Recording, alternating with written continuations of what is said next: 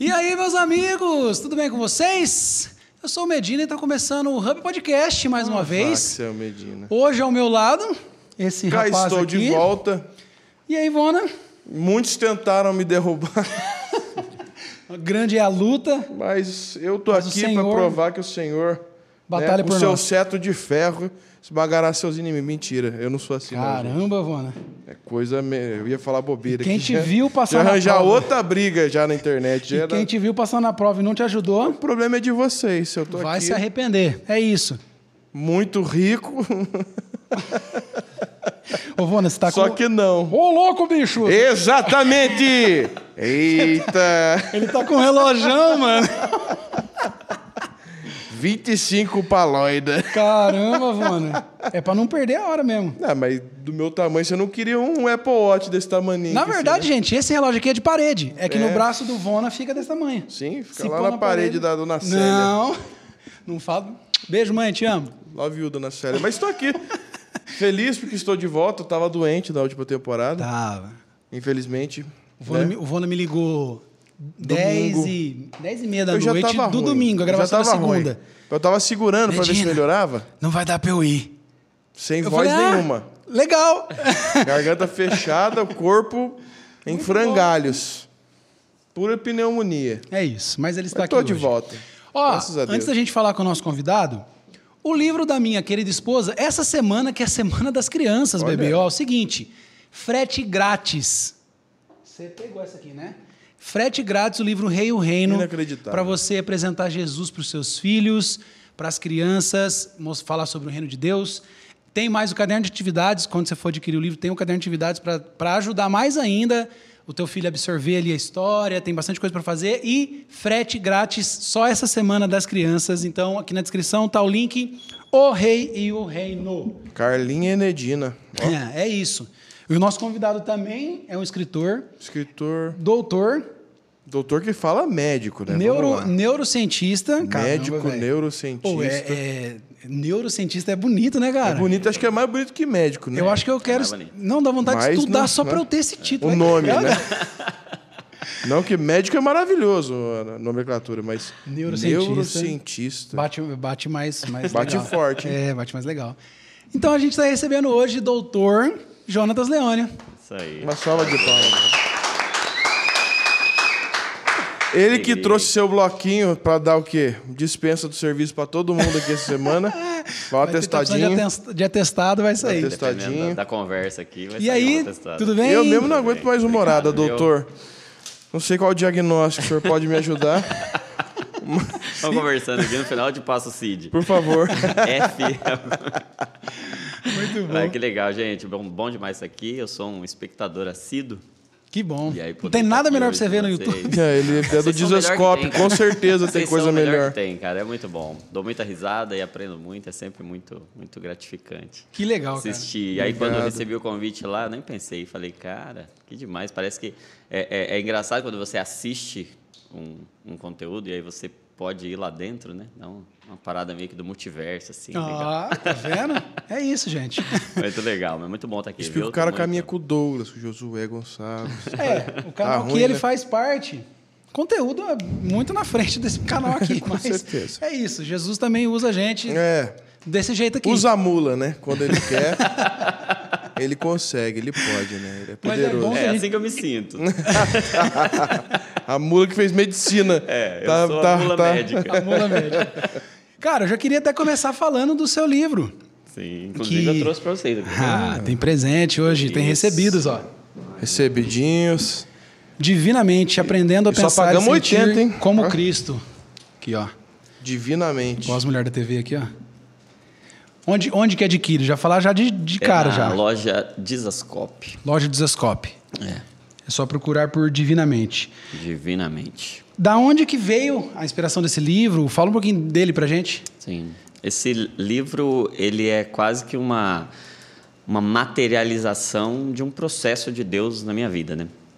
Eu, eu vejo ele como a, a mensagem que Deus foi escrevendo em mim e aí escrita em um, em um livro. Que legal, né? cara. Eu, eu, eu me converti, na realidade sou filho de pastor, mas o meu encontro com, com Jesus foi em meio a um sofrimento mental muito profundo, né? Um, Sério, uma um- crise? Uma crise emocional muito profunda. Cheguei a, a, a tentar o suicídio. Nossa. Caramba! Isso no meio da Depressão, faculdade de medicina. tudo. É, um, um contexto muito trágico de um fim de relacionamento, enfim, e, e com muitas tragédias envolvidas. Uhum. E nesse contexto de morte emocional e de, de desespero profundo na alma foi o meu encontro com o Senhor. O Senhor foi me buscar no meu velório emocional, sabe? Eu não, não via nenhuma perspectiva de futuro para mim, não via nenhum tipo de esperança. Até porque a esperança depende da sua mente. né? Exato. E você E não eu tinha... não tinha nenhuma, eu não via futuro, eu não via nada, eu só via culpa pelas tragédias que eu vinha vivendo e morte na minha cabeça, uma voz que ecoava 24 horas por dia, dizendo que não tinha mais jeito para mim, que tinha acabado tudo e que eu era uma vergonha para minha família. Mas o que, que, que foi o, o gatilho disso? Foi um fim de relacionamento que desdobrou em muitas, muitas tragédias, sabe? Muitas dores, muitas perdas e inclusive um suicídio. Caramba! E, e eu no meio desse processo todo me via como pivô de tudo isso, culpado por tudo isso. E só me vinha a morte na cabeça. Isso foi em 2007. Eu estava com 21 anos na época, no terceiro ano da faculdade. E, e foi nesse contexto que o Senhor foi me buscar, sabe? Eu cresci rodeado pelo Evangelho, conhecendo a palavra, mas ainda não conhecia o Deus da palavra. né? Tinha muita familiaridade com todas as coisas de Deus, mas não tinha um encontro profundo com o Senhor. E nesse desespero. Você sempre foi na igreja ou não? Sempre, sempre, sempre foi. fui na igreja, sempre muito ativo até na igreja, mas achava que conhecia o Senhor, mas naquele naquele momento foi de fato o meu encontro com o Senhor. O Senhor em meio a todo esse caos emocional, um dia depois de tentar contra a minha própria vida, um, um pastor que eu não conhecia recebeu um direcionamento do Senhor de falar comigo. E, e esse pastor foi até onde eu estava, disse que precisava falar comigo. E quando ele, ele chegou lá, ele me contou duas histórias. Né? Contou primeiro a história de Davi, que cometeu um adultério e posteriormente planejou um, crime, um homicídio e estava tomado de, de, de culpa, talvez quando Natão repreende ali, Sim. mas o que definiu Davi não foi o tamanho do seu erro, o que definiu Davi foi o tamanho do seu arrependimento. Quando se fala em Davi, não se fala de um homem que cometeu grandes erros e que acabou com a vida de Sim. muita gente, mas a gente fala do homem segundo o coração de Deus. Porque o Exatamente. que define alguém para Deus não é o tamanho da culpa, mas o tamanho do arrependimento. E que É. há esperança para qualquer pessoa que tenha um arrependimento maior do que o seu erro. Você tem a imagem de Davi que traz a imagem do arrependimento e a imagem de Judas que traz o remorso que levou ao Exatamente. suicídio e é Exatamente. lembrado pela traição. Exatamente. Tudo depende de como você vai lidar com o erro, como você vai lidar com aquela É. tragédia, com aquele caos. E, e quando ele falou isso, uma parte do meu coração viu uma esperança, porque eu não via nenhuma possibilidade de sair daquele, daquele lugar, daquele, daquele buraco que eu estava. E quando eu vi que o que Deus pensa ou pensava de mim não estava atrelado às circunstâncias, mas que havia esperança, aquilo fez brotar uma semente de esperança dentro do meu coração. E ele falou: a segunda história que eu queria te contar é a história de Pedro. E Pedro, apesar de caminhar com Jesus durante três anos, ele nega Jesus. né? E ele errou. E não foi um erro simples. Até a negar três vezes, né? Sim. Tem uma, um- um- uma conotação ali de dizer que, cara, não foi por acaso. Não Ele sabia o que ele estava fazendo. Foram três vezes, cara. É para dizer, a Bíblia tem essa essa conotação do três como uma totalidade, sabe? Não foi um acaso. Uma escolha do uma erro. escolha. Ele fez isso consciente do que estava fazendo, né? Uhum. Então, a, a- Bíblia é, é enfática no três Deus é, é, trino. A gente vê Paulo dizendo que orou ao Senhor três vezes, uhum. pedindo para que. O, o três dá essa, essa conotação de que, ó, foi, foi até onde tinha que ir. Né? Estabelecimento. Né? E ele negou totalmente a, a, Jesus. Ele não, não foi um, um errinho, foi um, um, erro mesmo. Foi voluntário, foi algo do coração. E o Senhor, quando ressuscita, manda chamar Pedro. E quando ele manda chamar Pedro, talvez a, a, a nossa primeira reação seria dizer: Pedro, não falei que você ia errar? Uhum. Eu não uhum. falei que você não podia confiar no que no você nosso caso. sentia? É, a gente ia chamar e ia exortar. Por mais que fosse em, em amor, a nossa primeira atitude, talvez eu no lugar de Jesus ali, seria uma confrontação de dizer: tá vendo? Uhum. Você não está tão pronto quanto Sim. você achou que estava. Você não é tão bom quanto você achou que era. Porque o que Pedro estava dizendo é: ainda que todos te neguem, eu não te negarei. Eu Sim. confio plenamente no que sinto por você, Jesus. Eu estou pronto para ir contigo até a morte. Mas diante de toda essa desilusão de, de Pedro, quando Jesus aparece para Pedro, a primeira pergunta que ele, que ele faz não é por que você fez o que você fez, não é o que, que, que, que você tinha na cabeça. A primeira pergunta é: Pedro, você me ama? Hum. É. E, e quando ele foi falar comigo, esse pastor, e, e ele fez a primeira vez a, a pergunta eu vim aqui em nome de Jesus para te perguntar, Jonatas, você me ama? E aí eu, naquele momento, foi como se caíssem várias escamas dos meus olhos, porque eu vivi desde a minha mais tenra adolescência, ali dos 13 anos para frente, em busca de um amor, sempre emendando um relacionamento no outro, com um buraco na alma, uhum. clamando por amor, sabe? Uhum. Clamando por um amor. E foi isso que destruiu a minha vida, cara. Foi esse emendar de, de, de amores em amores e Sim só ferir e ser ferido. E aí, quando eu vi que, apesar de ter todo o direito de me destruir naquele momento, quem mais tinha sido ofendido por mim vai me buscar e, ao invés de me confrontar, ao invés de me repreender, ele pergunta se eu o amo. Ele estava interessado no meu amor. Uhum. É. E aquilo, quando ele perguntou a primeira vez, eu nem consegui responder verbalmente. Eu comecei a chorar e, e um fogo subir dentro do meu coração, porque Uau. eu estava diante de uma morte profunda, mas um amor foi me buscar, foi me encontrar naquele dia e ele perguntou a segunda vez, ele falou: "Jonatas, você me ama?" E aí eu me lembro que eu consegui responder agora com, com a minha com a minha voz. Mas quando ele perguntou a terceira vez, ele disse: Jesus perguntou a terceira vez. Porque se a negação é completa e tem que ser completa é. até você cair em si, a confissão e o quebrantamento ele também tem que ser completo. E ele perguntou a terceira vez e eu me lembro que eu caí no chão chorando, chorando, chorando, rasgado totalmente pela ferida que eu carregava, mas agora vendo que um amor que eu não merecia, porque, cara, ninguém me amaria naquele dia, sabe? Uhum. E Jesus foi me buscar e ele ele me amou. Ele me amou e tudo que eu precisava era amor. E o, o meu encontro com o Senhor foi assim, foi foi em meio a um caos emocional. Sim. Isso foi em 2021 e, e de lá para cá Deus foi ah, escrevendo ah, uma mensagem. 2007, Vi... perdão. Ah. 2007. 2007 2021. 2021 foi quando divinamente nasceu. Ah, tá. então foram 14 anos gerando ali, né? uhum. né?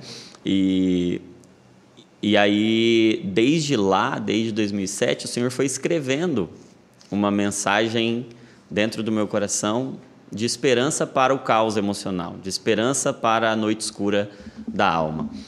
Então, todo o meu, o meu caminhar com Deus Então, terminei a faculdade, enfim, me envolvi no, no, ministério já desde muito cedo, fui liderar adolescentes. Como era uma ferida muito profunda a adolescência e a forma como você se relaciona com o mundo na adolescência, é incrível como Deus transforma as dores em ministério mesmo, né? Então, se a minha dor era a adolescência que foi mal aproveitada no sentido de conhecer a Cristo, eu me dediquei logo a partir da minha conversão a liderar adolescentes e a nossa dor sempre vai curar a, a dor, dor do outro, né? sempre vai curar a dor, a dor sempre vira remédio quando é, Jesus pega ela para É legal falar sobre essa questão do, do 3, porque assim, na situação de Pedro,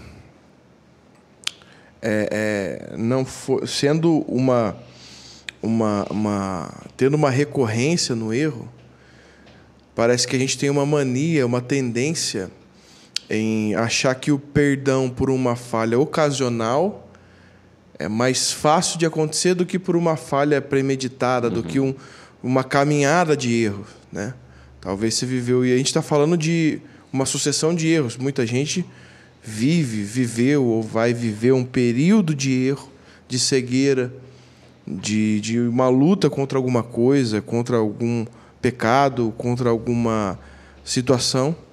E parece que a gente tem um orgulho em falar, cara, o meu pecado, é o seu menor. talvez talvez tenha jeito, o meu não tem. É. É, e se tirar desse lugar de perdão, de, de, de graça, né? É, a gente tem uma, uma tendência a achar que a graça de Deus tem limites, né? Exato. E que dependendo do tamanho de pecado, do período de pecado, talvez, ou se e eu acho que o mais perigoso ainda é a gente minimizar o tamanho do nosso pecado porque ele é um pecado às vezes ocasional. Sim. É, uma e, mentira, e uma é, mentirinha, um, um errinho. E aí olha para o errão e aí fala: "Ah, eu não preciso me arrepender tanto quanto alguém que cometeu um errão e e uma coisa que Deus ministrou muito ao meu coração é que enquanto a gente não se reconhece plenamente dependente da graça de Jesus, uhum. a gente não pode receber plenamente dessa graça Exato. de Jesus. Então, é precisou ser uma negação completa para você falar, cara, eu estou completamente carente de perdão e da graça de Jesus. E, e hoje, olhando para trás, eu percebo que talvez eu era tão cauterizado por, e eu acho que isso acontece com muitos filhos de pastores que crescem num contexto religioso, crescem num contexto religioso não no sentido ruim, uhum. pejorativo, uhum. mas uhum. religioso no sentido de estar muito familiarizado com as coisas de Deus e Sim. que podem se acostumar muito com aquilo e não ter um encontro profundo com o Senhor por causa do pessoal, costume, né? um encontro pessoal mesmo. E, e eu penso que talvez se não fosse uma ferida tão profunda, meu coração seria insensível à voz do Espírito Santo porque eu, eu achava que conhecia Deus. E foi só uma ferida muito profunda que me fez perceber que eu não conhecia de fato uhum. a graça de Jesus, o amor de Jesus. E ter a consciência, porque eu, eu não achava que eu estava perdido. Sim, você está na igreja. Até os 21 tá... anos uhum. eu, eu achava que estava tudo bem. Mesmo vivendo uma vida de pecados e de pecado, porque o pecado é não crer, e eu não cria como deveria crer. Eu não conhecia como é que eu ia crer uhum. em quem eu não conhecia de fato. E não era falha de ninguém. É porque isso é só revelação divina mesmo.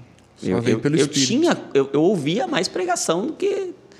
Cara, eu estava o tempo todo rodeado. Inserido no contexto. Inserido né? no contexto, participava de tudo mas eu não conhecia Jesus como o meu Salvador. É. Pessoalmente. É, e, intimamente. E, e, eu penso que só dá para conhecer o Salvador quando você está perdido, cara. Porque a salvação é justamente o remédio de Deus para o perdido. Ele veio buscar e salvar aquele que estava perdido. Quem não está perdido não pode ser salvo. Uhum. Falar, cara, você precisa ser salvo. Ele fala, cara, mas eu não estou perdido. É uma coisa que eu falar, cara, você precisa ser curado. Eu falo, meu, não estou doente. Por isso que Jesus diz que os sãos não precisam de médico. Sim. Mas sim os doentes. Porque enquanto você não reconhece, cara, eu sou um perdido.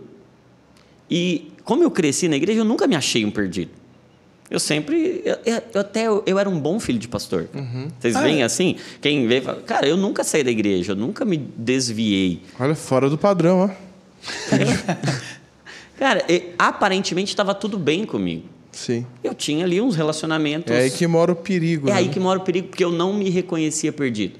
E foi só esse caos emocional que me fez ver quão perdido eu estava. Foi es- esse desespero na alma que me fez enxergar quão carente da graça de Jesus eu era. A, E foi aí que eu fui salvo. a, outra, Sim. a outra pessoa do relacionamento era da igreja também? Era. Era também? Era. E aí, cara, a partir daí, de, do meu encontro com o Senhor, aí tudo mudou, cara. Aí tudo mudou. Aí eu desenvolvi, aí é, é, eu conheci de fato quem Cristo é no meio. E foi a partir daí que você, pensa, você- decidiu estudar isso ou não? Cara, não foi intencional.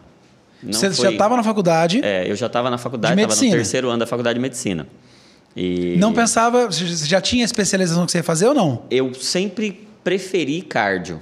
Uhum. Então, toda a minha ideia era pensando em, em cardiologia. Depois de muito tempo que o senhor foi me mostrar que o coração que ele queria que eu estudasse era outro. era, Era outro, outro. coração.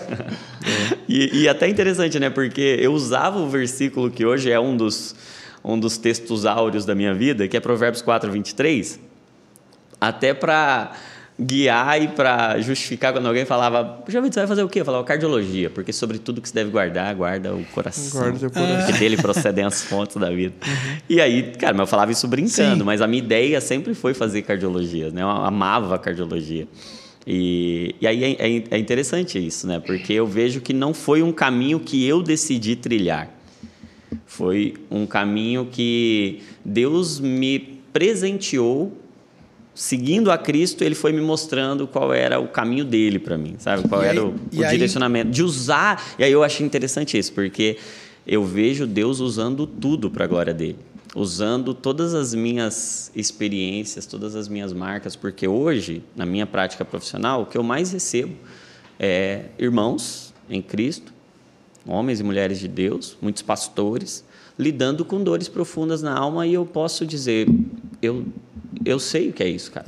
E hoje é cada vez mais recorrente. Sem dúvida nenhuma. E a, a, a tendência é uma tendência de crescimento Depressão é a, é a exponencial. doença do século, né? Sim, Então, depressão, ansiedade. O Brasil é o país mais ansioso Sério? do mundo. O quinto em depressão. Caramba. mais ansioso. E qual que é, qual que é o parâmetro para poder determinar isso?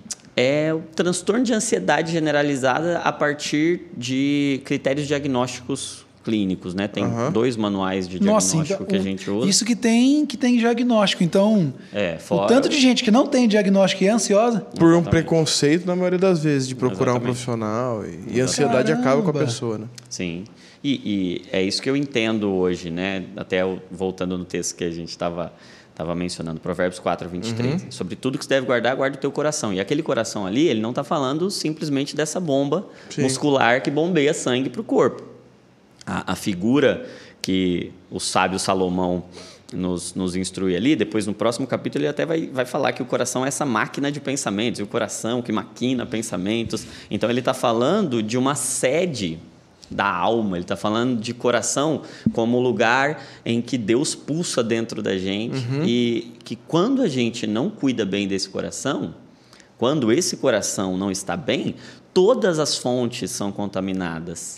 então, toda a nossa vida é afetada pelo que está dentro do nosso coração. E, e aí eu volto no que você falou. Se eu estou com um transtorno de ansiedade, um transtorno depressivo, qualquer outro tipo de transtorno da mente, é como se a minha lente, é como se a minha fonte estivesse Poluída. né?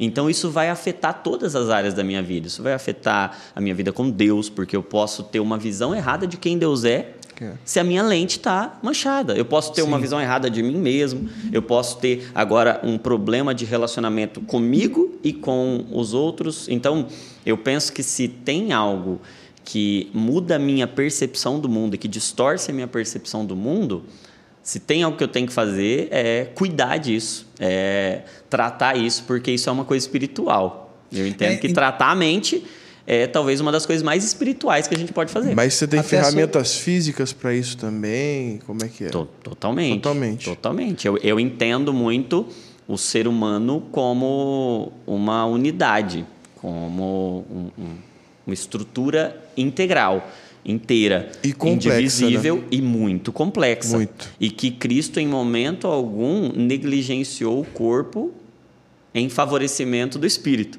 Ele fez o tempo todo a unidade entre espírito, alma e corpo.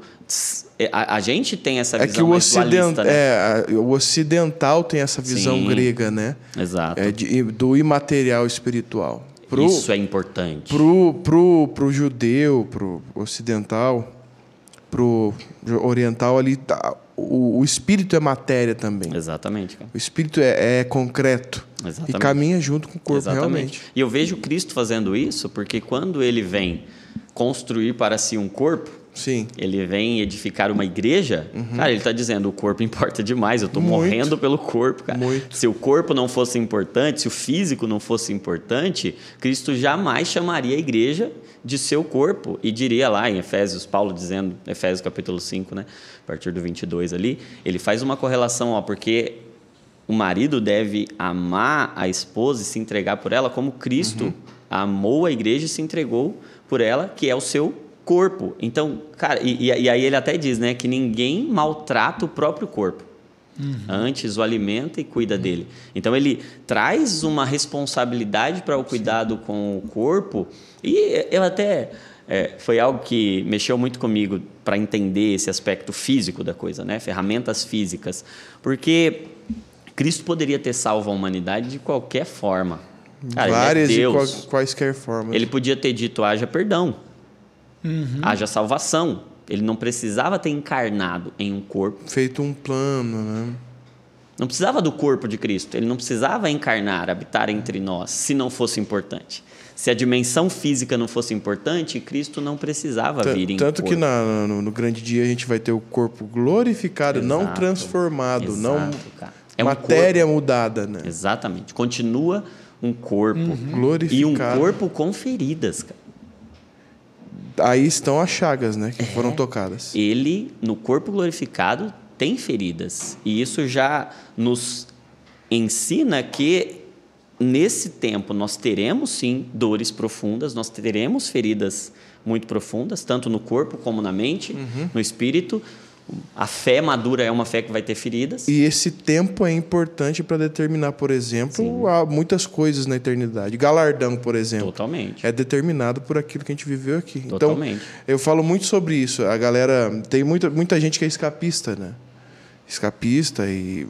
Olha, o, o Senhor, o amanhã é o que importa. Nós somos. Nós não somos desse, dessa, desse, dessa terra, nós somos estrangeiros e, e, a- e todo o resto desmoronando, mal alinhado.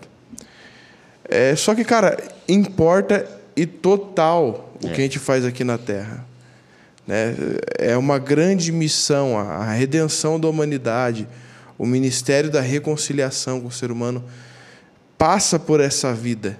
E Jesus mostra que tudo precisava estar alinhado para que o propósito dele pudesse ser alcançado. Né? Exatamente. E eu, e eu acho que essa palavra que você falou talvez seja uma palavra que explica reconciliação. É. Porque Cristo estava reconciliando consigo o mundo e dentro dessa reconciliação está essa reconciliação do espírito com a alma e Exato. com o corpo. cara. Exato. Está em a gente parar de fazer guerra contra a gente e viver em guerra contra o pecado e não É. contra o ser que Deus fez. Aquilo então, que entrou de fora para é dentro. isso, cara, é essa reconciliação mesmo, a alma se reconciliar com o espírito e agora o espírito poder, poder dizer para a alma quem ela é e a alma agora se render ao governo do espírito e a gente poder viver em paz. E isso é saúde mental. Saúde mental é essa convergência entre a mente de Cristo e a nossa mente. É Isso. reconciliação. E é, e é isso que eu digo no, no livro. E foi essa mensagem que Deus construiu em mim. Eu hoje entendo que todo ser humano nasce ferido. A gente já nasce machucado. A gente já nasce cheio de demandas emocionais para Por serem herança administradas. adâmica. Por herança, porque a gente caiu.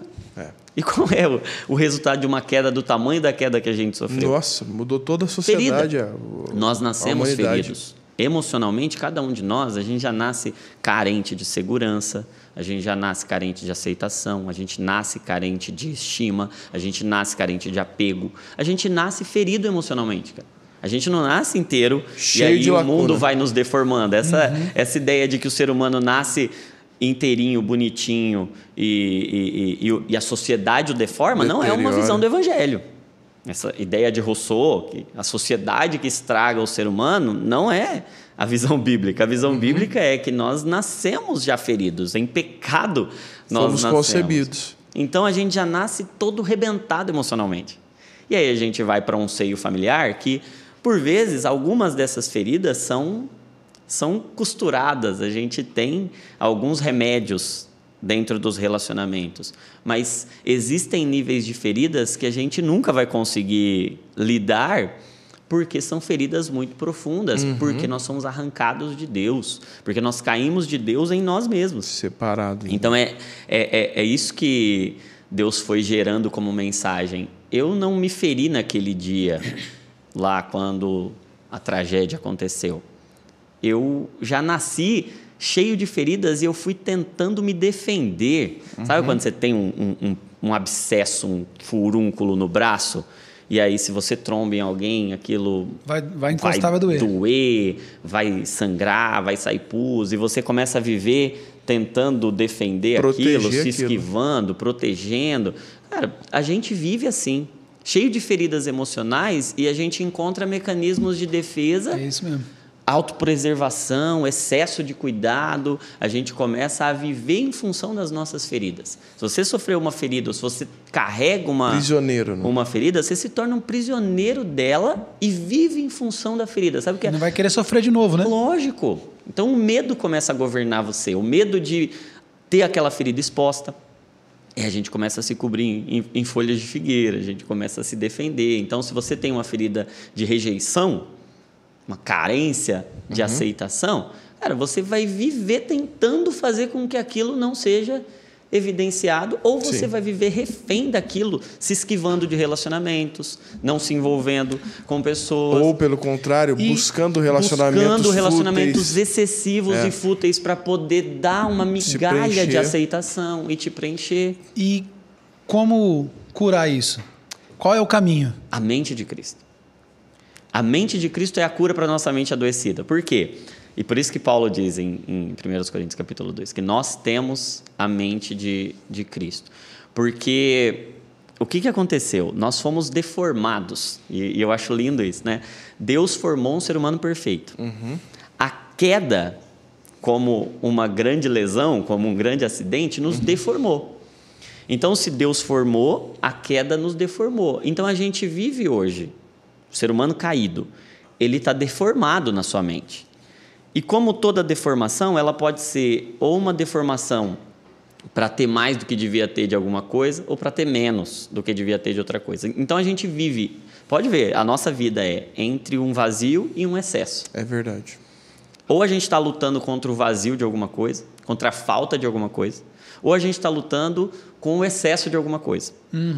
Tentando encontrar O o, que nos falta, tentando encontrar o equilíbrio. Então, se me faltava alguma coisa, eu compenso me excedendo em outra coisa. Você estava falando, cara, eu tenho uma carência absurda de aceitação.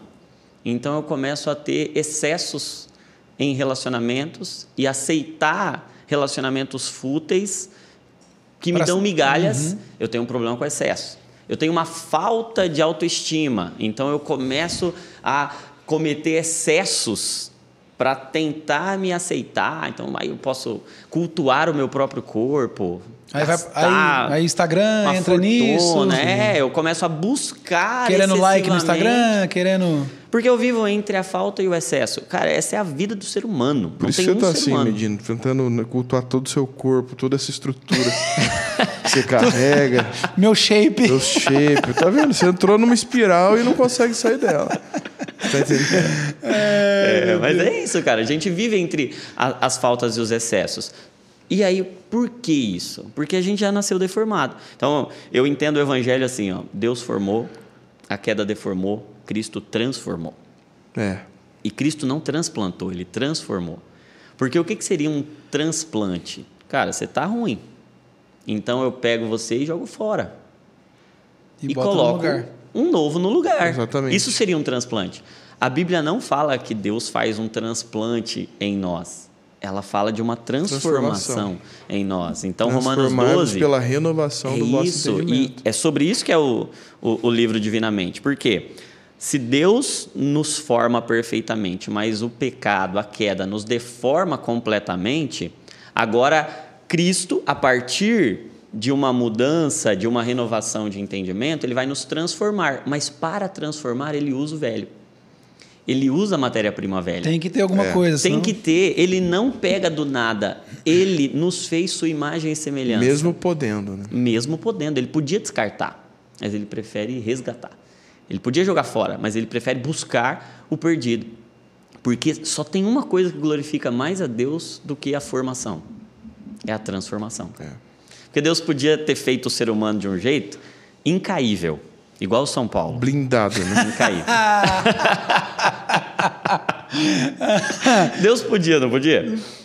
Mas qual foi o jeito perfeito de Deus? Igual luva de pedreiro, você fala. Incancelável, intocável, in... É isso aí. incaível. Deus podia ter feito um, um homem robô, um ser humano robô, que não cometesse pecado, que não errasse, que não tivesse liberdade de, de escolha. Mas qual era o método perfeito de Deus? O método perfeito de Deus é o Evangelho. E o Evangelho não é uma mensagem de um Deus que forma alguém que não erra. O Evangelho é a mensagem de um Deus que transforma alguém que errou, que faz de novo usando o velho. Porque há mais glória para Deus na transformação na mudança completa do que na formação Do zero, né? do zero. Tem mais glória zero. na redenção do que na criação, cara. O evangelho é a mensagem dessa glória na redenção. Então Deus podia descartar a gente, porque a gente está todo destruído, deformado, mas ele, ao invés de nos descartar, ele nos transforma. cara Escolheu nos amar. escolheu nos amar e nos transformar. Então, o, o, o texto lá de Romanos 12 vai dizer: não se conformem, ou seja, não aceitem o formato. É. Não aceita esse formato deformado. Não se dobre. Você é deformado. E você precisa entender isso. Então, não se conforme, não aceite esse formato como seu fim. Ele é o seu início. Então, quem está nos, nos acompanhando hoje, está tá lá assistindo e muito provavelmente vai estar lidando com questões na mente. Todos nós vamos lidar com Sim. questões na mente. E vamos lidar com deformidades. E aí, qual que é a mensagem do Evangelho? Não aceite essa deformidade como seu fim. Mas entenda que ela é o princípio É. ela é o ponto de partida e que Deus não te descarta pela sua deformidade. Não se conforme, não aceite esse formato, é como se fosse uma forma, né? Todo mundo já nasce deformado porque a forma. Adão é é igual uma forma que amassa, todo bolo que você fizer naquela forma Vai ser forma. vai, Vai sair sair igual. amassado. Então todo mundo nasce amassado.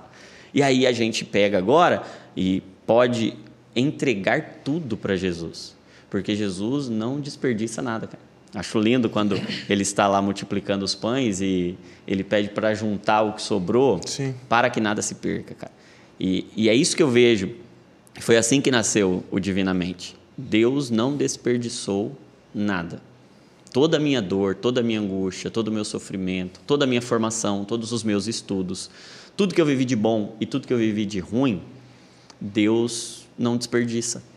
Deus não desperdiça a parte ruim que tem em nós. Porque Ele pode usar essa parte ruim misturada à sua parte boa para fazer uma coisa nova. Cara. E essa é a. E ajudar na transformação de outros. E ser agora um remédio. E ser agora bálsamo. E ser, do meio dessa ferida, como Cristo, mostrando as, as marcas, do meio da ferida, a gente tem um, um testemunho. A gente tem fé. A gente tem experiências de pessoas que vão crer apenas porque a ferida gerou autoridade, cara. Porque a ferida vencida é uma prova de que a vida venceu a morte, cara. De que Deus não desperdiça e Deus não tem nenhum problema com os nossos erros, porque Cristo Jesus já morreu para restaurar a forma. E é isso que o texto de Romanos 12 vai dizer. À medida que você agora entende o saber correto sobre Deus, renova o entendimento, você é transformado. Então, ó, Deus não transplantou, ele transformou. Então a gente tem uma matéria-prima inicial que está deformada. Mas quando Cristo nos pega, ele agora se mistura a nós. E é isso que é saúde mental. é o encontro das mentes. É a nossa mente encontrando a mente de Cristo. Eu digo no livro que saúde mental é pensar o que Cristo pensa e sentir o que Cristo sente. É esse alinhamento, essa convergência, essa reconciliação entre a nossa mente e a mente de Cristo. Porque pode ver. E, e, e como que eu penso como Cristo pensa? Como, É eu, um- como, eu, como eu busco isso? Como eu aprendo isso? É, eu, eu até coloco aí no livro que são, são três camadas. Então, como é que a nossa mente encontra a mente de Cristo? Primeiro, não é a nossa mente que encontra a mente de Cristo.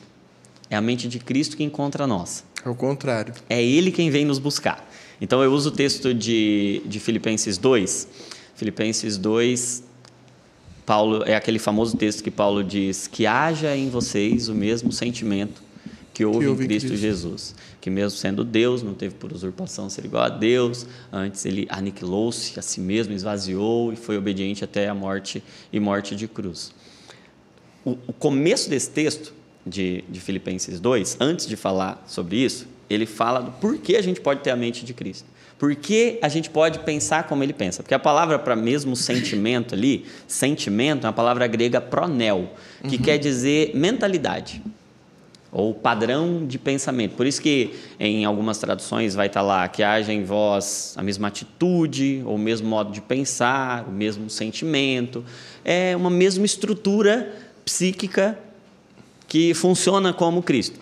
Ele diz: você pode pensar como Cristo. E como que Cristo pensou? Como que é a mente de Cristo? Legal que ele diz, ó, mesmo sendo Deus, ou seja, uma natureza divina, ele não teve por usurpação ser igual a Deus. Antes, ele esvaziou-se a si mesmo e assumiu uma forma humana. Então, primeira coisa, a mente de Cristo ela tem uma natureza divina e ela tem uma natureza humana. Entender isso já muda muita coisa na forma como a gente se relaciona com a nossa mente. Porque a gente entende que a gente é filho de Deus, tem uma natureza divina que, cara, é, é maravilhosa, é perfeita, e eu sei quem eu sou agora.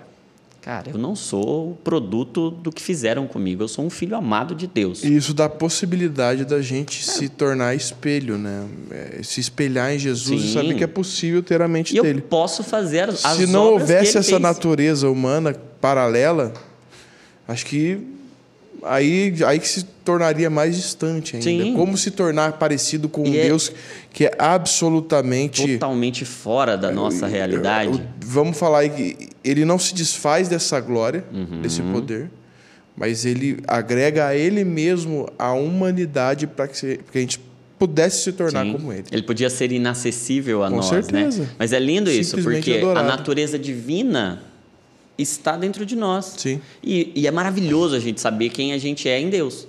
Mas tem uma segunda natureza, que é a natureza humana, e que mostra um Cristo que padece, que mostra um Cristo que sofre. Então, a primeira coisa que vai precisar ficar clara é que ter a mente de Cristo não significa não padecer. Uhum. Pelo contrário, Isaías 53 diz que ele, um homem de dores, e que Dores, sabe, o que, é, padecer. E Hebreus capítulo 4 eh, vai, vai nos dizer que ele aprendeu a obediência por meio do sofrimento.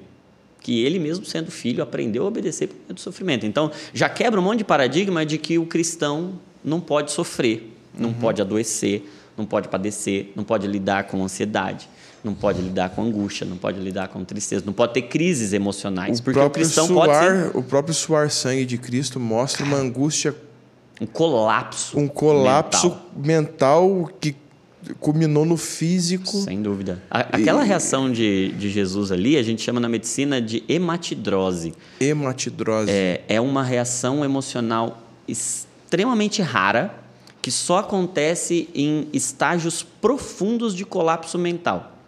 Porque o que, que acontece com os vasos sanguíneos? Eles chegam num nível de vasoconstrição, eles ficam comprimidos. tão comprimidos, tão tensos, que eles se rompem. Caramba. E aí os vasos sanguíneos das glândulas sudoríparas se rompem, o sangue se mistura com o suor e sai em grandes Muitos. gotas. A gente sangue. mesmo, né, via isso como um milagre. Não sei de onde tiramos isso, mas na verdade mostra uma, extrema crise. humanidade. Tanto é que ele está, ao fazer essa oração, Angustiado. tomado de angústia. E ele diz: A minha alma está angustiada e angustiada até a morte. Cara. E ele tem uma crise emocional tão profunda. Não, e ele pede que, se for possível, eu nem quero fazer. Hum, É. Cara, Nem seria. É, a dor É pesado. emocional é tão profunda que, diante do castigo físico, Jesus não pediu para o pai intervir. Ele suportou açoite, ele suportou os cravos nas mãos, todas as feridas, a coroa de Sim. espinhos. Ele suportou tudo fisicamente e não pediu intervenção do pai. Quando ele estava diante do sofrimento mental, cara, não tinha ninguém açoitando ele ali. Mas Ali- ele já ali ele tava antevia, calculando, ele já né? estava calculando e estava tudo aqui na mente. Provavelmente o peso do pecado da humanidade Tudo. sobre si. Ele já sabendo que o pai o desampararia. Então, imagina, nunca tinha pensado por esse lado. Cara, Jesus, ele era Deus e ele estava aqui, ele, ele pensou em desistir. Sim. Deus, se der. Ele pediu é, pro pai. Vamos mudar o plano. Vamos, é. Não tem um plano Não tem como fazer outra coisa? É. E isso gera um, um, um, um acolhimento do coração de Jesus ao nosso, porque se o próprio Uhum, Jesus teve uma crise emocional que o fez pensar em desistir, e, e é estranho, Uhum. talvez não desistir mal, do né? plano, mas mudar o Sim. plano.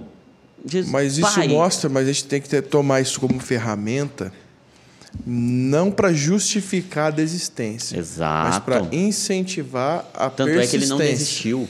Exatamente. Exatamente isso. É, é- é submeter o seu colapso a Deus e Levar entender cativo. que mesmo em meio... Porque o que, que eu vejo acontecendo conosco? Cara, diante de um sofrimento tão intenso, eu falo, cara, acho que não combina com o evangelho um sofrimento tão grande assim. Se Deus Uhum. me amasse, ele me pouparia desse sofrimento. Então Que a- eu vou desistir. que E o a Jesus nos teologia ensina é o humanista oposto. hoje, né? Exatamente. Cara, se Jesus sofreu tudo que sofreu e não desistiu, mesmo tendo vontade, e, e aí eu acho lindo, porque Jesus vem em busca do nosso coração para dizer: Eu sei o que é ter vontade de desistir.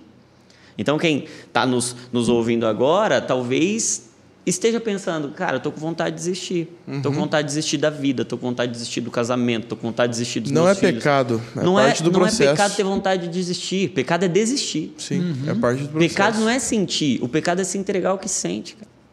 Pecado não é você ter vontade de fazer uma coisa. Pecado é você se entregar às Aquilo, suas próprias é. vontades. Porque o, o próprio texto de Romanos 12, e eu, e eu faço uma exposição do texto de Romanos 12, ele vai dizer que à medida que você tem o seu entendimento renovado, você vai ser transformado para que você possa experimentar. Experimentar é sentir, é paladar, é sabor. A boa, agradável e perfeita vontade de Deus. Então Uhum. ele faz um paralelo claro. A sua vontade não é boa. A vontade de Deus que é boa. Sim. A sua vontade não é agradável.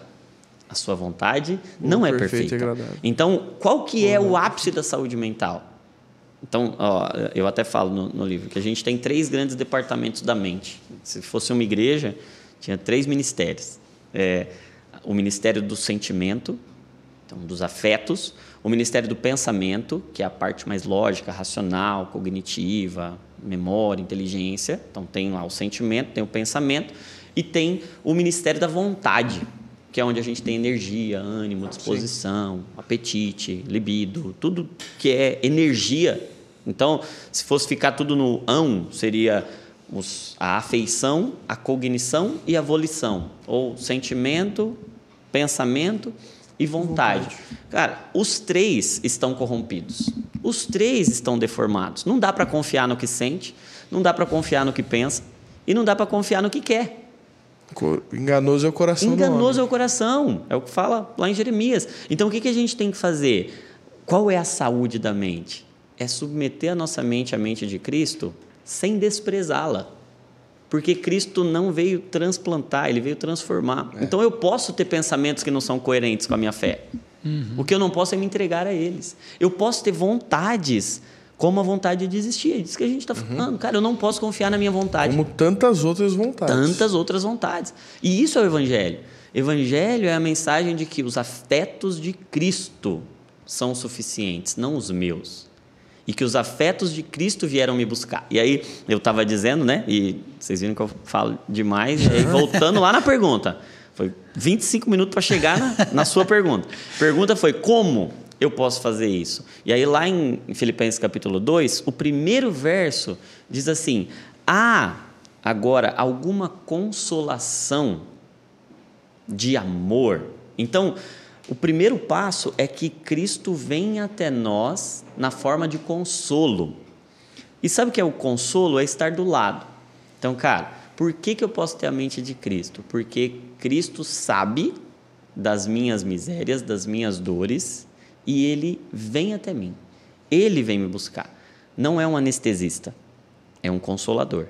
Porque podia ser um anestesista, eu vou tirar todas as suas dores. Uhum. Mas não é um anestesista, é um consolador. Por quê? Você vai sentir dor. Porque a dor, para esse tempo aqui, ela é necessária. Ela tem um propósito. Ela constrói algo. Ela está fazendo você ser quem você é. Porque se tem algo errado, a melhor coisa que pode acontecer é a gente sentir dor. Uhum. Pior Pra coisa mudar, que pode acontecer né? é você estar mal e não sentir E não dor. saber. É. Não saber. Exato. Então a dor é um sinal. Por isso até que quando Jesus está falando Um lá no alerta, sermão né? profético, Mateus 24, ele diz que nós vamos sentir dores e virão muitas coisas ruins que são sinal. Sim. Princípio das dores. Dores de Cara, parto. Porque a gente está gerando algo, porque Exato. nós não fomos feitos para esse mundo. Esse mundo aqui é só um útero. Tem, tem um novo mundo preparado. Tem, Novos céus, nova Tem novos terra. céus, nova terra. E a redenção desse aqui.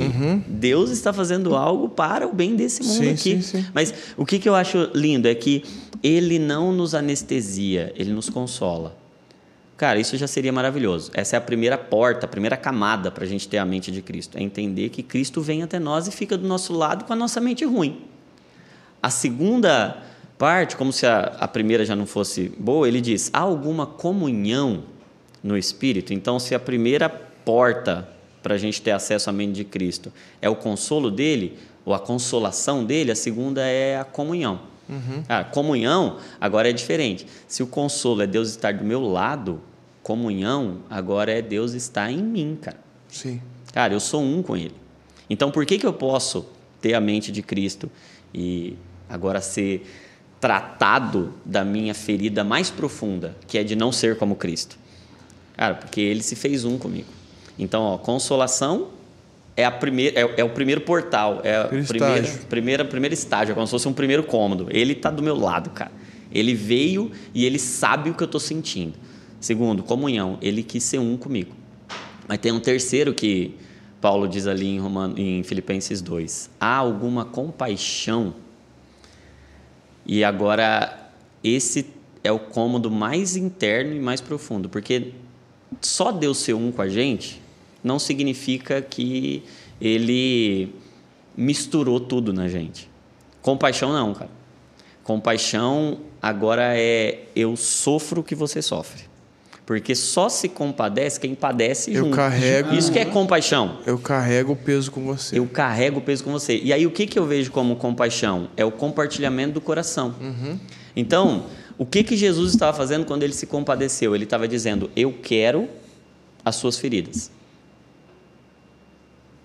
Eu quero, e quando a gente lê o texto de Isaías 53, que ele tomou sobre si as nossas enfermidades, que o castigo que nos traz a paz estava sobre ele, pelas suas feridas nós fomos sarados. O que é compaixão? É Deus dizer: Eu quero seu coração, eu quero todas as suas feridas. Sabe por quê? É, é como uma sutura. Eu não sei se vocês já cortaram alguma parte, tiveram um, um corte na pele. O que, que acontece com a ferida, cara? O único jeito de tratar a ferida é se as duas partes dela Se encostarem. se encostarem. O que, que o ponto faz? O que, que a sutura faz? A sutura aproxima as partes. A sutura não tem nenhum milagre ali. Aquele fiozinho, cara, é um fio de nylon. E Ele disso tem... aí você entende, né? Sim, um pouco. menos do que deveria. Mas é, um, é só um fio de nylon que faz o propósito de reconciliar. Cara, o que, que é a cruz? A cruz é uma sutura de Deus, de cima para baixo. Quando o véu do templo foi rasgado de alto a baixo, e o corpo de Cristo foi rasgado de alto a baixo, Deus estava fazendo uma sutura. Mas sabe o que eu acho lindo, cara? É que só dá para costurar uma pele ferida ou rasgada em outro pedaço de pele que também está rasgado. Você não consegue costurar uma parte É verdade. ferida pele boa. numa- na pele boa inteira. Você tem que fazer uma ferida para poder Colar na outra. colar na outra. O que é a compaixão de Cristo? Cristo é inteiro, ele sempre foi inteiro, ele nunca precisou ser ferido. Por que, que ele quis ser ferido? Ele quis ser ferido para que por meio da cruz Houvesse uma junção. Houvesse uma junção. Deus estava Uau. aproximando as bordas. Que, que analogia legal, cara. Cara, que legal. Ele, de cima para baixo ele estava fechando a nossa ferida.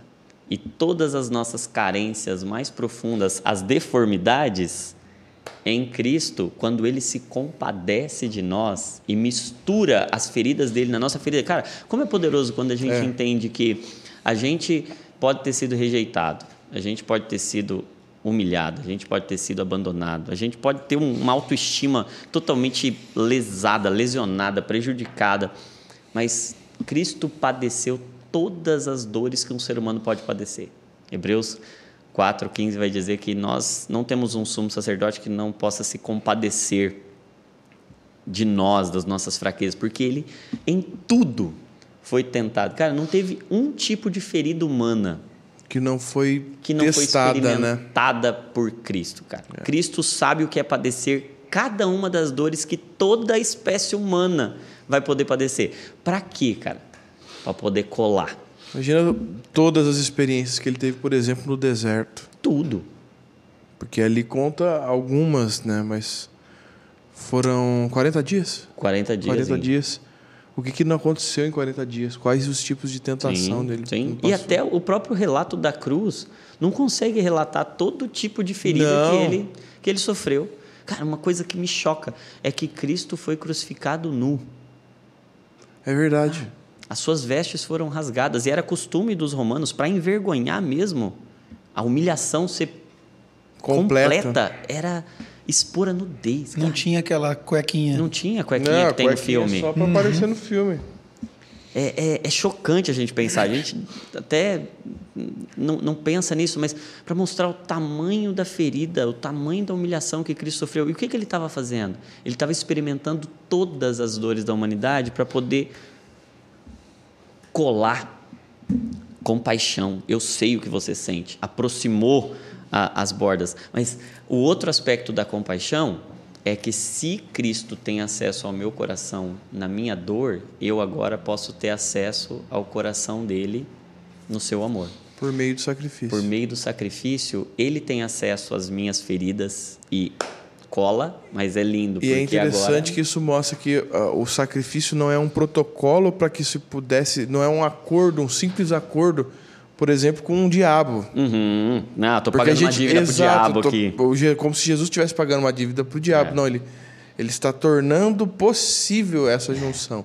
Ele está nos curando completamente. E aí. Processo de redenção. E, e a igreja agora é essa haste horizontal, os relacionamentos humanos, para curar pela cura que a gente recebeu de Cristo. Sim. Então qual é a, a, a mensagem que eu, que eu trago no livro e a mensagem que o Senhor gerou em mim? É a mensagem de que nós, humanos, natureza humana, não nos imuniza. Nós, como filhos de Deus, nós não estamos imunes ao sofrimento. Pelo o que foi apregoado durante muito durante tempo muito e ainda tempo. é em muito lugar. Essa teologia que nos tira do sofrimento nos tira da cruz. E se nos tira da cruz, nos tira do céu, cara. Nos tira Sim. da vida. O evangelho, a igreja é feita de mártires, né? Exato, cara. O Exato. Então, é... hoje, talvez a lepra não seja um problema que a gente tenha que se preocupar tanto, pelo próprio estilo de vida, uhum. pelas condições que a gente tem. Sim. Hoje a gente vai lidar muito mais com questões na mente do que no corpo. E ali pode estar sua lepra. E nós não estamos imunes a isso. E Cristo veio nos buscar mesmo em meio aos sofrimentos mentais. E foi tabu durante muito tempo a gente falar sobre as demandas da mente, os sofrimentos da mente. Por exemplo, falar sobre pensamento de morte. Sim. Quando Jesus lá no Getsemane disse que a alma dele está angustiada até a morte, ele estava tendo um pensamento de morte. Sim. Ele estava tendo um uma desistência de da vida, né? Sim, assim. Uma desistência do plano de Deus que estava orquestrado desde antes da fundação do mundo. Cara. Sim. Porque olha o que o sofrimento mental é capaz de fazer com a gente, cara. Olha como a gente precisa ser responsável pela nossa mente, cara. E a gente, enquanto igreja, precisa. Eu penso que são, são duas responsabilidades muito grandes na igreja. A primeira é uma igreja madura emocionalmente para lidar com os próprios sofrimentos e angústias, porque nós não estamos imunes, pelo contrário. Sim, com certeza. Vamos sofrer, uhum. vamos padecer, vamos ter que lidar com muitas dores. Eu atendo muitos pastores. E, e o pastor é, é, é interessante porque para chegar no ponto do pastor pedir ajuda, é geralmente é já... já... passou uma trajetória uhum. muito longa. Porque tem ainda essa visão de que, não, Ele eu só tenho que oferece ajudar, ajuda. eu tenho que Sim. oferecer. Então, eu pedir ajuda é um sinal de fraqueza. A maioria dos pastores que eu, que eu atendo, eles não dizem que não procuraram porque acharam que era pecado. Eles dizem que não procuraram por dois motivos. Porque é um sinal de fraqueza eu tenho que pedir ajuda e eu tenho que ser forte porque eu sou o responsável tem que dar o aqui, suporte eu, sou, todo mundo. eu tenho que estar tá suportando, não sendo suportado. Então parece que é uma contradição eu pedir ajuda. Expor a fraqueza. É, eu vou expor a minha fraqueza. E aí, a hora que ele chega, ele já está arrebentado ele porque ele segurou já, um monte. Já arrebentado. É por isso que muitos desistem já do evangelho. Sim, e, e quantos ministérios que estão funcionando de uma forma totalmente adoecida porque o pastor está adoecido. Sabe aquela parada do ferirei o pastor e as ovelhas se dispersarão? Sim. Quantas teologias equivocadas, quantas igrejas adoecidas por pastores que ainda não tiveram esse momento de falar, cara, eu preciso de ajuda, eu preciso. Porque, cara, são muitas demandas. São muitas demandas. Até o número, o número de suicídio e depressão dos pastores. Você atende online? Como que. Atendo. Tipo assim, às vezes tem alguém, alguém, algum pastor, alguém como que funciona? Como que te acha para esse atendimento? É. Eu, eu atendo online. Hoje não tenho tantas vagas disponíveis assim, né? Uhum. Porque a demanda é, é bastante grande. Provavelmente daqui, depois desse episódio, vai ter um pouco mais. Inclusive, eu quero pegar seu contato.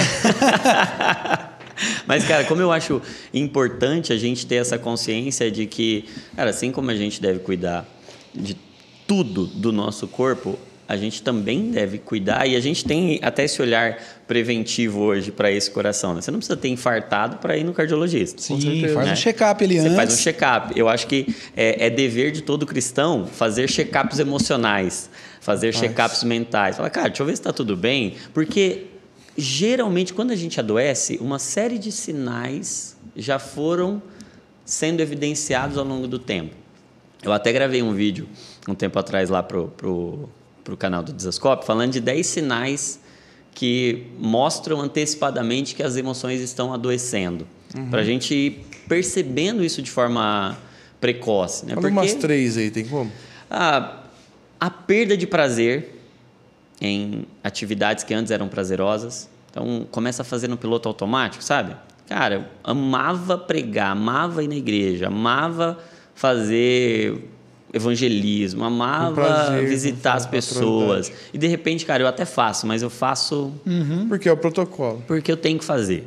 Porque, cara, minha responsabilidade, se eu não fizer, vai, vai ficar ruim. A perda de prazer em atividades é um sinal mais sutil e anterior à tristeza, por exemplo. Uhum. Antes de sentir a tristeza, geralmente a gente vai perdendo o prazer. prazer, vai perdendo o sabor das coisas. Uma outra coisa que eu acho que acontece com bastante frequência é começar a ter apagões, assim, sabe? Esquecer uhum. o que ia falar, esquecer o nome de, de alguém, esquecer onde guardou a, as coisas. Claro Ixi, que. Então, tô com... Rapaz. então acho que eu tô ruim, então. E já vou avisando, se eu parar de pescar, já sabe.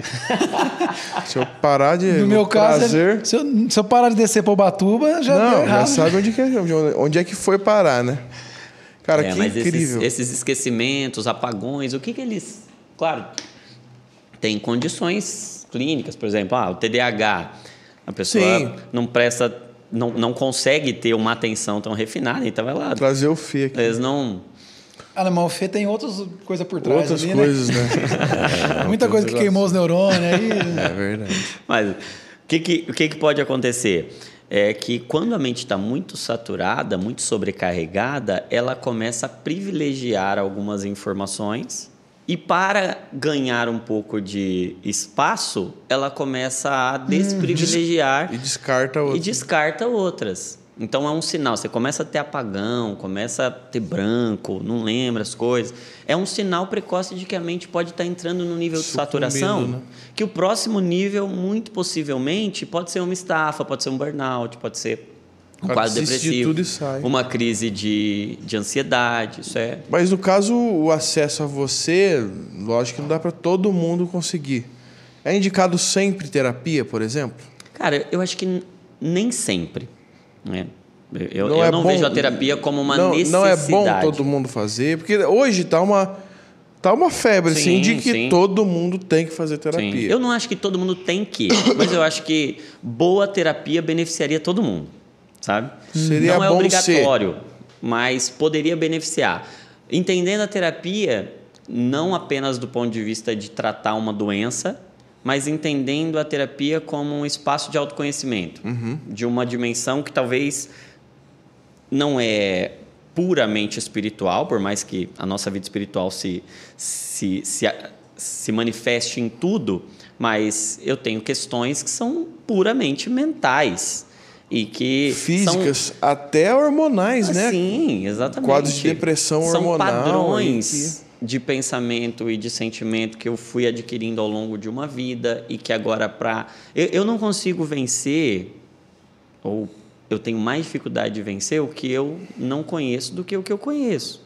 Então, se eu conheço algo, primeiro, conhecer gera menos ansiedade. Sim. Então, eu quando eu te conheço, eu fico menos ansioso em falar com você do que quando eu não te Você conheço. lida menos com o mistério. Você né? lida, ah, cara, eu conheço. Então, por isso que o, o evangelho tem essa ideia mesmo de trazer conhecimento, revelação. Exato. A primeira coisa que Deus fez foi dizer: haja luz. Cara, eu, eu acho que há um poder e há uma possibilidade da terapia ajudar a gente a ver coisas que a gente Trazer não à tona, vê. né? Trazer à tona, revelar algumas coisas para o espírito poder tratar. Porque a gente não trata o que não é exposto e a gente Uhum. não expõe o que a gente não conhece. Terapeuta, sempre cristão no, na- no caso, né? Não obrigatoriamente, cara. Depende. Se for um bom terapeuta ético, ele vai saber respeitar os, os limites. Mas está acontecendo muito de. Eu acho indicado assim. Interferência se, de se- terapeuta. Se você tem possibilidade de fazer com um cristão, ah, Que também tem que ser um cristão idôneo, né? Sim, pode ser- exatamente. Até ne- nesse sentido, né? Eu tô, é, pen- eu penso que hoje uma grande necessidade, um grande recurso para a igreja, é, e eu vejo divinamente dessa forma, sabe, como um, um, um ponto de conexão entre os profissionais e pastores e os pacientes, os, os três P's ali, né? o paciente, o pastor e o, e o profissional. E a partir daí, uma, uma infinidade de ações para o bem da igreja, sabe? Para cuidado Sim. da igreja. Eu vejo divinamente carregando ali um azeite e um vinho para tratar feridas do corpo de Cristo, para lidar com as feridas, para preparar a igreja, para preparar pastores, preparar líderes para aconselhamento, para o discipulado, entendendo minimamente algumas questões Uhum. da mente humana, para a gente também não correr o risco de fazer o que várias, várias vezes aconteceu, de um, um pastor, um líder, um discipulador dizer, ó, para de tomar esses remédios aí, Sim. para com Sim, isso, você não tem sim. fé. Então, Interferência, ter um- divinizando É, e aí tudo. tem, isso e tem também e tem também o que o Vono falou do outro lado, Do né? Às outro vezes a pessoa chega e o cara não é isso mesmo, você é assim, você tem que e as- Você tem que dar vazão É. aos seus sentimentos. É, isso. Como se você fosse a sua vontade. sentimental, ele é, como, ele é mais David, difícil. David Dicker fala muito isso, como se você fosse a sua vontade. Exato, exato. E aí entender o evangelho, entendendo a corrupção da sua vontade, vai fazer com que você Se sim, entenda dela. a sua vontade, conheça a sua vontade, não demonize sua vontade, mas agora você renda a sua vontade. Eu gosto de uma frase do, do Jonas Madureira, né? Ele diz que a razão não precisa morrer, ela só precisa se render. Os seus sentimentos, eles não precisam morrer. Não- cara, os salmos, até quando eu faço a salmoterapia lá, né? Cara, os salmos são manifestações emocionais absurdas, Fortes, né? fortes. Davi está expondo, os salmistas estão expondo toda a sua alma, seu coração, dando vazão ao sentimento. Sim. Mas eles terminam colocando o sentimento no lugar de humildade e de rendição a Cristo. Porque a, a, redenção emocional é justamente a rendição emocional. Uhum. É entender o que eu sinto, é conhecer o que eu estou sentindo, é aceitar o que eu estou sentindo, mas não me conformar com isso e me render em humildade, em obediência a Cristo. Então, ter esse entendimento de que, cara, sim, nós podemos sentir coisas que não são boas, nós podemos pensar coisas que não são boas. E isso não, não faz de nós cristãos menos espirituais, mas a gente ter esse olhar cuidadoso, procurar ajuda, procurar terapia. Com certeza. o Divinamente, eu acho que pode e é o que Deus tem colocado no meu coração. O livro, o quadro, agora a gente está, em novembro, vai lançar também a comunidade. Você está tá toda semana no Desascope. Toda semana no, canal no do YouTube do Desascope. Uhum. E agora, em novembro, a gente vai fazer um, um, um, espaço mesmo de conexão entre o pastor, entre o profissional e ah, que legal. aquele Isso via Instagram quer. ou no YouTube? Esse vai ser uma comunidade esse, esse ponto de encontro, para a gente fazer Legal. fóruns, reuniões, Legal. cursos, enfim, ser uma plataforma de treinamento mesmo, de edificação para a igreja nessa área emocional, né? E profissionais, enfim, treinamento de profissionais para que todo cristão que precisa, toda igreja, cara, preciso de ajuda para um membro aqui da igreja, saber onde, onde achar, Sim. saber onde procurar alguém de confiança, alguém idôneo, enfim, que foi validado ali, que tem, tem, tem o, o nosso. tem não só o, o nosso cuidado também Sim. ali, mas Zelo, né? que passou por algum tipo de, de acompanhamento, enfim. Eu vejo que é uma, é uma área que a igreja precisa de ajuda e penso eu que se Cristo vem buscar uma noiva madura, talvez a área da igreja hoje que está sendo amadurecida é essa área emocional. Com porque certeza. Cristo não vem Sim. buscar uma noiva que tem um corpo já desenvolvido, mas ainda tem uma mente adolescente. Ele vem buscar uma noiva madura e eu penso que esse é o nosso momento e o Divinamente tem esse propósito de trazer uma visão de cura, de maturidade das emoções a partir da mente de Cristo, porque a saúde da nossa mente é justamente a mente de Cristo. Sensacional. Cara, só pra gente então ir para os nossos finalmente. Você tá toda semana no, no podcast Divinamente. Divinamente. Tem Toda esse nome quinta. também. Toda quinta-feira, no canal do 10 da manhã. Zascope. É, você tem o seu canal, que tá fazendo essa salmoterapia, É, né? terapia toda segunda, seis da manhã. Que o nome do canal, Doutor, como é-. Jonatas Leônio. Dr. Jonas Leone. O livro encontra no Desoscope. No Desascope, loja.desascope. E tem mais algum recado? Não, e aí, dezembro, muito provavelmente, sai o primeiro livro Salmoterapia. Legal. Ah, que legal. E em novembro, a comunidade. Com- um Não, super legal. Cara, compilado. chegou Legal. um monte de perguntas aqui. Perguntas até bem legais, mas não deu tempo. Eu, eu, acho, fazer. eu acho que o mais incrível foi mostrar esse paralelo do porquê do sacrifício de Jesus, sabe? Essa aproximação das nossas feridas com as feridas de Cristo, que faz com que a gente tenha a possibilidade de alcançar Cristo, cara. Incrível, muda Ó. muita coisa. Deixa, deixa, deixa eu fazer uma aqui Não. que eu acho que é muito legal. Apesar de se você já pincelou sobre ele, a gente encerra com essa. A Ana Valverde mandou assim: burnout ministerial existe? Como identificar? Meu Deus do céu. Existe Isso é demais, muito interessante. Demais, demais, demais. Quase tive um. É, e, e- e sabe que o, o burnout é uma condição de esgotamento mental relacionado a uma demanda profissional.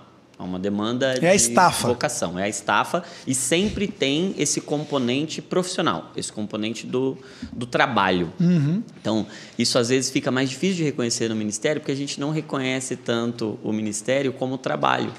E o burnout, obrigatoriamente, ele está vinculado a, a um trabalho, a uma entrega, ao que você está fazendo. Então, o, o próprio nome, né, o termo burnout, significa ó, queimou tudo e esgotou o que tinha. Então, o que, que acontece na mente com o burnout? É como se as, as funcionalidades, sabe, essas três funcionalidades aí que a gente falou, esses três ministérios, vontade, pensamento e sentimento, eles estivessem sem combustível. É um carro sem, sem combustível. Tem, até, tem até aquele famoso, famoso livro, né? Andando com o tanque vazio. É como se, de fato, você tem lá o carro, mas ele queimou tudo. Ele gastou tudo que tinha e agora ele não consegue mais funcionar. É muito comum ter sintomas de depressão, porque o campo do sentimento, o campo do pensamento e da vontade, na depressão, é justamente isso que define uma depressão. Depressão é um. Até na geografia, vai lembrar das aulas de geografia, Uhum. né? Tem O que é uma depressão? plano, planalto Depressão. e depressão. Depressão é um afundamento. Um ruir, né? É um afundamento de um terreno, de um território. Então, na depressão, o território mental fica deprimido, ele fica puxado para baixo. Então, você vai ter menos Decaído, vontade, né? pensamentos mais negativos, mais pessimistas, pensamentos de morte, pensamentos de menos valia, de cara, não, não valho nada, incapacidade. E os sentimentos, sentimento de angústia, de tristeza, perda de prazer, tudo isso vem lá para baixo. É muito comum que o burnout tenha essa característica desse quadro mais, mais depressivo. É muito possível ter sintomas físicos também. Então, Pra identificar- Dores, dores É uma tristeza, uma, uma tristeza, dores, você não tem mais prazer em fazer o, Sim. o que, o que você fazia. E é muito comum que passe despercebido todas essas demandas mentais. E a pessoa vai perceber, né, por exemplo, ah, ela estava sentindo menos, menos ânimo de fazer. Cara, normal, todo mundo sente desânimo de, de vez em quando, não está tão. Uhum. É, é flutuante, a gente não tem um ânimo constante. A nossa vida é, é de altos e baixos mesmo. É igual o coração meu, né? Sim. O coração, a hora que ele fica retinho é porque morreu. É, deu ruim. Então, a gente também é assim, emocionalmente. Tem dias que a gente está mais animado, dias que a gente está menos, dias que a gente está com os pensamentos mais, cara, mais criativos. As tá esposas mais... têm mais problemas com isso? Tudo bem, tenho mais. Maria mais? Ok. Mas faz parte do processo. Tem a esposa do Vono, parece que tá andando na montanha russa, parece. É. Não, TPM, cara. Aquilo ali é um Ela é maravilhosa, Trombino. é um caminhão de. demônio puro. Ah, eu, eu- eu até digo no livro aí que emoção não é demônio, é hormônio, né? É hormônio. E a- cara, na- na- nas mulheres é justamente isso acontecendo ali, né? Com certeza. Enfim. Agora, o burnout, ele no ministério, ele passa muito despercebido, porque a gente vai fazendo, vai fazendo, vai fazendo, tem que fazer. E aí é muito comum que comece a, a perceber o problema quando começa a afetar o corpo. Uhum. E Aí quando já vem es- crises de né? ansiedade, quando vem, tem, tenho pacientes, pastores É. que chegavam para pregar, chegavam na igreja, na hora que iam subir no púlpito, começava com uma crise de palpitação, Aham. Caramba. suadeira, suar frio. Tem gente que tem até diarreia, bicho. Sim. Interfere no corpo O inteiro. corpo, o corpo começa Ele responde. A, a, a sinalizar que algo não está bem. Porque geralmente o corpo começa a manifestar quando a gente não ouviu a mente. É. Então, que, que- o nosso, é, é muito físico, né? É inteligente, uma né? máquina Você muito- não entendeu o que estava acontecendo aqui, e aí, para te avisar que algo está errado e precisa Deixa ser cuidado, destabilizar o corpo. você ouve o corpo. Porque o corpo é impossível você não, É. não ouvir. Então, se a gente aprende a dialogar com a mente, a ouvir a mente, a sondar o coração, a, a tratar com mais carinho, com mais gentileza, com mais humanidade as demandas da nossa mente, a gente vai ter menos problema no Exatamente. corpo também. Por isso que Provérbios 15, 13 fala, ó, o coração alegre, ele aformoseia o rosto. Rosto. Por quê? O que está acontecendo tá na triste, sua Medina? alma? Vocês estão vocês estão bem, cara. Vocês estão alegres. Porque tá feio. Chupou um limão. Rapaz, anda uma tristeza, rapaz. Cefão, rapaz, tá numa depressão. É crônico, né? Tristeza, cara. Nossa, é caso de suicídio, tem que Nasceu tomar cuidado. Nasceu numa tristeza, né?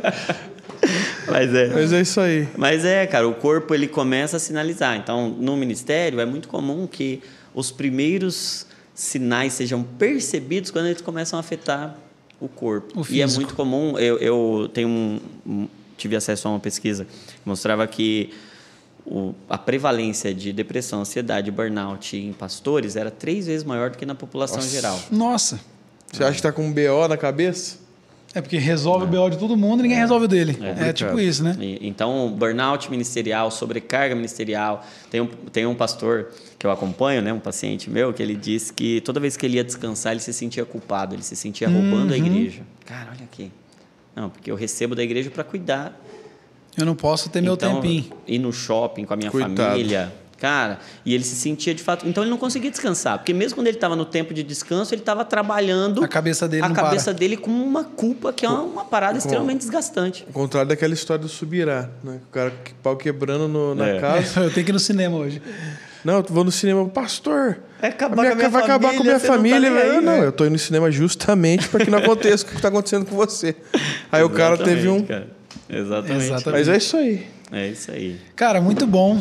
Que legal te receber. Ah, que alegria, de verdade, viu? esse assunto. Prepare o- as consultas aí que vai ter gente chamando. Você acabou não falando. Pra te achar É, precisa- no teu Instagram. É, no Instagram tem tem, um link contato, lá. tem um link. Tem. E Certo. aí, tô preparando também uma equipe para a demanda que eu não consegui absorver. Ah, Teu- maravilha, muito Tem uma arro- equipe Teu pra- arroba é. Arroba DR Jonatas Leônio. de Certo. Dr. Maravilha. Jonatas Leônio.